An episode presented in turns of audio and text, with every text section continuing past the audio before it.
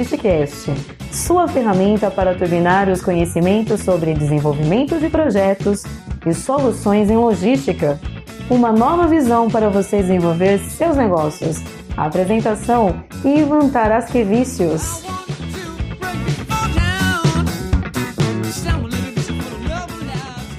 Bom dia, boa tarde, boa noite, boa madrugada. Você está no Logisticast. É um prazer enorme novamente falar com vocês. Bom, em primeiro lugar, primeiro de tudo, eu queria pedir aí imensas desculpas para as, para as mulheres, né? Explico porque um toque de uma grande amiga minha aí que ouviu o, episódio anterior, o de número 3. E aí eu trato o profissional de logística como o cara disso, o cara daquilo, o cara de. Enfim, um comentário machista, mas na verdade não sou assim, foi, foi apenas um vício de linguagem, acostumado a falar o cara, o cara, enfim. Gíria, né? Maldita. Enfim, mil desculpas, as mulheres estão aí com tudo na logística. O cara é as minas, enfim, falei, desculpa, foi mal. Bom, e agora sim, esse é o nosso episódio de número 4. Já falamos do, um pouco do projeto, da história da logística, da carreira em logística, onde estudar, o que fazer, e hoje a gente vai falar das empresas que são conhecidas como operadores logísticos. Por incrível que pareça, o operador logístico não é uma pessoa, não é uma profissão, e sim é uma empresa. Então, nesse episódio, basicamente a gente vai responder o que são e, os, e o que fazem esses operadores logísticos, quais as vantagens para as empresas que terceirizam sua logística e utilizam os operadores logísticos, porque eu, particularmente, acredito para um profissional de logística, os operadores logísticos são os melhores locais para se trabalhar, para se começar a trabalhar. Bom, dessa vez eu vou contar o final para vocês para saber se vocês querem saber o começo.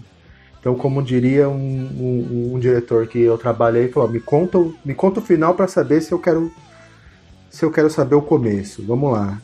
Enfim, primeiro em resumo, os operadores logísticos são empresas fornecedoras de serviços logísticos cujo em sua essência principal está em ofertar e executar ou gerenciar em partes ou num todo as atividades logísticas de seus clientes, ou seja, sua raiz, seu objetivo de negócio em si é a logística e ponto final. Normalmente, esses operadores logísticos são, capazes de oferecer serviços de transporte, todos os modais, aí, armazenagem, operação de movimentação de produtos dentro de fábricas, em armazéns, gestão de estoque, rastreamento e controle da frota, roteirização de entregas, comércio exterior, serviços de vários serviços que agregam valor no produto final para o cliente, como embalagens, etiquetas, é, consultorias, etc.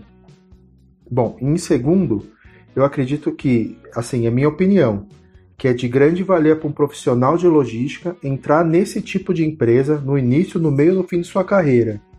Se existem várias possibilidades de trabalhar para um profissional de carreira em logística dentro de um operador logístico, ou seja, vários caminhos que são é, maiores que dentro de indústrias, pela questão da raiz do negócio ser logística.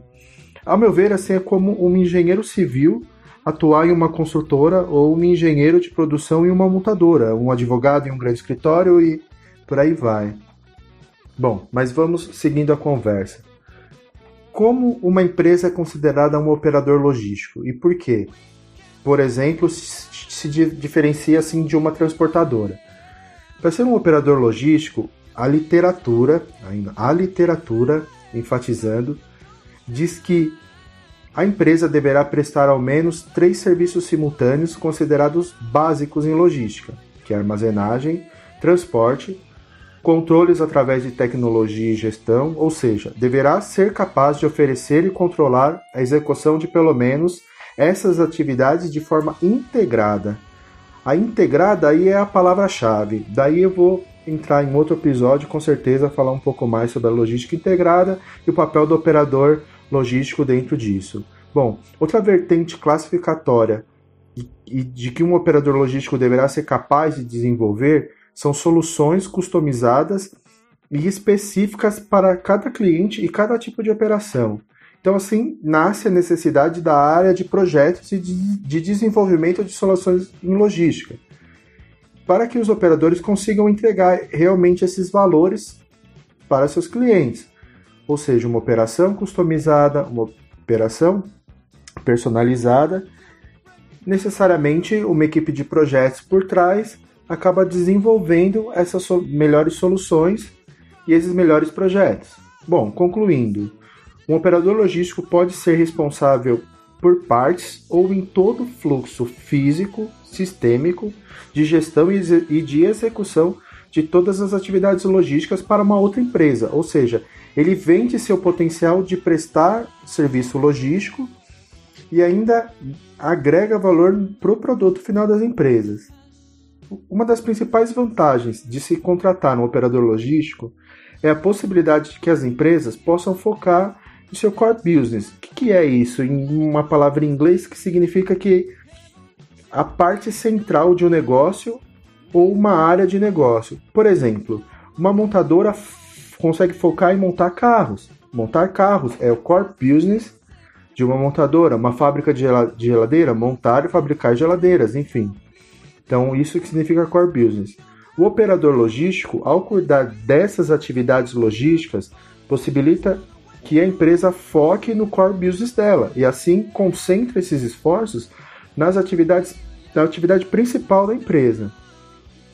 Além disso, um operador logístico traz com, com ele a, a experiência, a vivência, o histórico de já ter atuado em várias outras empresas, em vários outros projetos e operações. Então, espera-se que com isso é, ele possa agregar em tecnologia, aqui eu já estou falando tanto sistêmico como tecnologia de conhecimento operacional, a, além de operar de forma otimizada com sinergia entre outros clientes, possibilita até com isso trazer todo o seu know-how, diferenciais competitivos, trazendo qualidade e redução de custo. Um operador logístico também pode eliminar problemas com passivos trabalhistas, ou seja, sindicato que é de, ligado direto à indústria. Normalmente, os operadores logísticos não têm que obedecer esses mesmos sindicatos, por exemplo, dos metalúrgicos, que é um sindicato muito forte. Enfim, mas essa não é a questão. É, acho que a gente não deve observar só por esse ângulo e tem que sim enfatizar que o operador logístico é capaz de trazer um diferencial, principalmente um diferencial competitivo para as empresas. Isso é um, uma questão de, de passivos trabalhistas, enfim, é uma questão que se deve olhar de uma outra forma. Você escolher terceirizar os serviços logísticos contratando um operador logístico, além de tecnologia, competitividade e redução de custo, é, a contratação de um operador logístico, se ela for bem feita e bem pensada, ela vem com várias possibilidades de você transformar seus custos fixos em custos variáveis, além de reduzir de maneira drástica a aquisição de ativos, que são basicamente investimentos em caminhões, armazéns, equipamentos, bens no geral. Bom, ela também possibilitará que é, as empresas adotem estratégias de posicionamento de médio prazo e analisem os retornos econômicos baseados nesses posicionamentos. Enfim, o consumidor dos seus clientes assim pode mobilizar por exemplo, o local onde serão armazenados os produtos, a forma como será transportada, por onde será transportada, enfim. Ela terá mais espaço para perceber e reagir e se mudar, moldar é, essas nuances do, do mercado, atendendo às expectativas do consumidor e aceitando as variações de demanda de posicionamento. Então, ela pode estar mobilizando uma estratégia uh, logística baseado no que está acontecendo naquele momento. É claro que não dá para ser assim de bate-pronto. É, o ideal é que as empresas busquem a contratação de operadores logísticos com contratos mais extensos, mas pode estar tá modificando ou abrindo é, esporadicamente um armazém no determinado ponto para suprir uma determinada é, é, demanda, coisas que quando você tem uma estrutura, você adquiriu uma estrutura, você investiu numa estrutura, investiu em equipamento, fica mais difícil você desmobilizar o seu ativo. Enfim. Agora vamos falar assim dos desafios dos operadores logísticos. Então, se antes das reformas trabalhistas a, ter a terceirização era permitida somente das atividades de apoio, ou seja, logística, limpeza e manutenção, para que, como eu disse antes, né, as empresas pudessem focar no seu core business, core business Hoje, após essa reforma aprovada, a ideia é que as empresas poderão ser terceirizadas em qualquer uma de suas atividades, inclusive na sua atividade principal, ou seja, a produção em si da, do, do, do produto foco. Se o mercado já é de expansão e de grande possibilidade, mesmo para os operadores logísticos, já que no Brasil nós temos uma estrutura é, muito ruim e uma percepção de crescimento logístico muito grande, vai ficar mais gritante ainda quando esse potencial vir com vários serviços agregados que você vai poder oferecer, não só como de apoio, como de logística em si, é, entrando até dentro de uma linha de produção, é, na montagem final do produto. E aí que você entra sendo um profissional de logística. Imagina a quantidade de áreas em que você pode navegar dentro de um operador logístico. Quantidade de cargos que se apresentam a cada novo cliente que um operador logístico conquista.